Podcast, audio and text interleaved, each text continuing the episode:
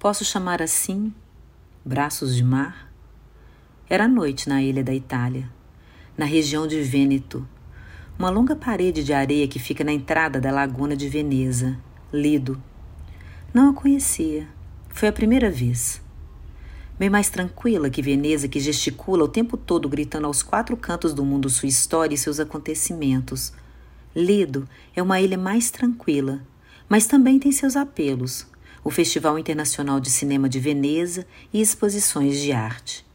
Quem visse do alto de um outro ângulo, ou muito focado em seu dia a dia corriqueiro, onde os vaporetos atravessam de um lado ao outro freneticamente acompanhando todo o balanço dos canais, talvez não veria e passaria despercebido a história que acontecia ali. Eu não. Estávamos em um grupo de estudo de história da arte. Não foi minha primeira vez nesses acontecimentos. A viagem com o professor ensinando-nos no local junto às obras permitia-me a criação e novas leituras. Foi numa dessas oportunidades, depois de termos saído de um dos lugares de visitação, que eu a encontrei. Assentamos lado a lado no ponto do vaporeto. Ela baixa, com seu cabelo liso, fino, um corpo com movimentos singelos, recebeu-me com graciosidade e uma leveza doce em seu sorriso. Não a conhecia. Foi a primeira vez que trocamos palavras.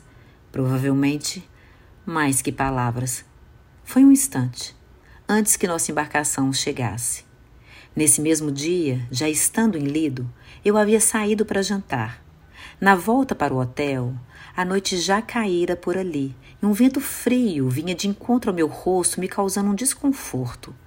Foi quando avistei suas companheiras de quarto voltando para o hotel pelo lado oposto ao que eu vinha.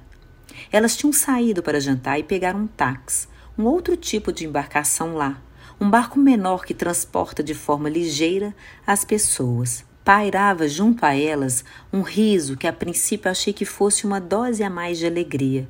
Mas ao abrirmos a porta do hotel e nos sentarmos no sofá da recepção, entendi que algo havia acontecido. Aproximei-me sem muita cerimônia e entendi que a dose a mais era de nervosismo. Senhora Melena havia caído no braço do mar.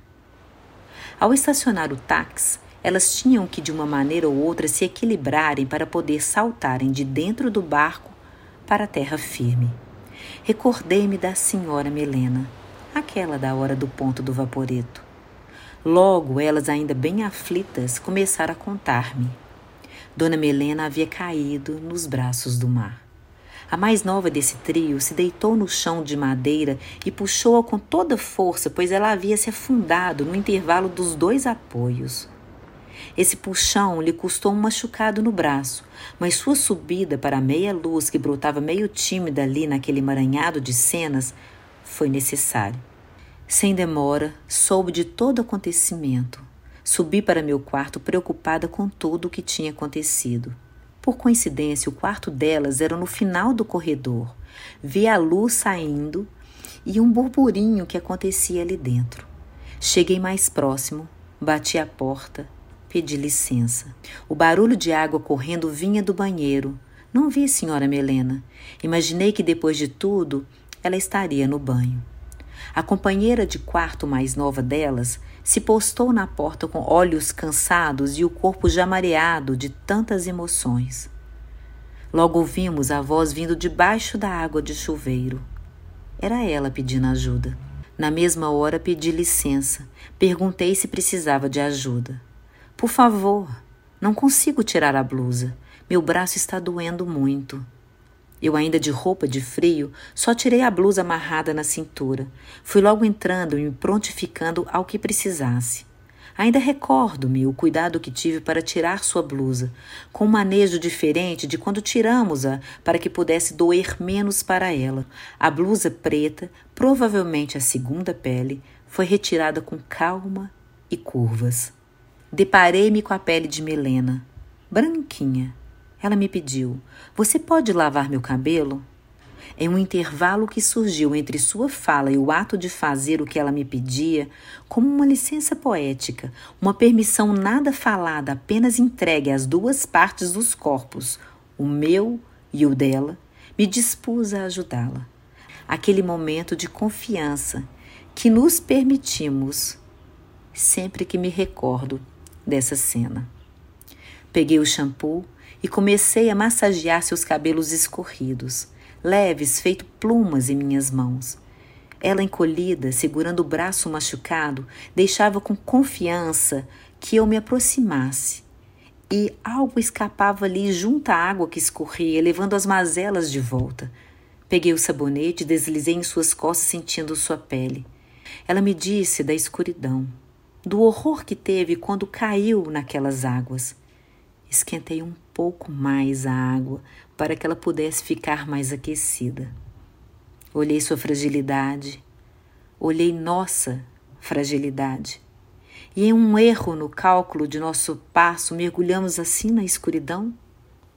Haveria algum cálculo mais certeiro? Mais cuidado, talvez? Alguma garantia? Acabei recolhendo suas roupas para secarem. Tínhamos vivido ali um grande encontro, Somente nós duas tentaríamos colocar em palavras sem muito sucesso. A experiência dos corpos, o respeito, o acolhimento, a confiança mútua que nós nos permitimos, caberia a nós deixarmos registrada. Agora, aqui, em palavras, com permissão, ainda questionei: como foi estar em um dos braços do mar? Ela deitou na cama, usei meu corpo para ajudá-la pois sofria com seu ombro. Ela soltou o seu corpo agora ali entre as águas brancas daquele lençol. Ela me sorriu antes que eu saísse. Eu olhei com agradecimento pela oportunidade e toda vez que a encontro, sei que ela pôde submergir naquela escuridão e eu mergulhar, mergulhar. Tem uma frase que cito em meu show, O Abissal de Mim. Preciso me aprofundar.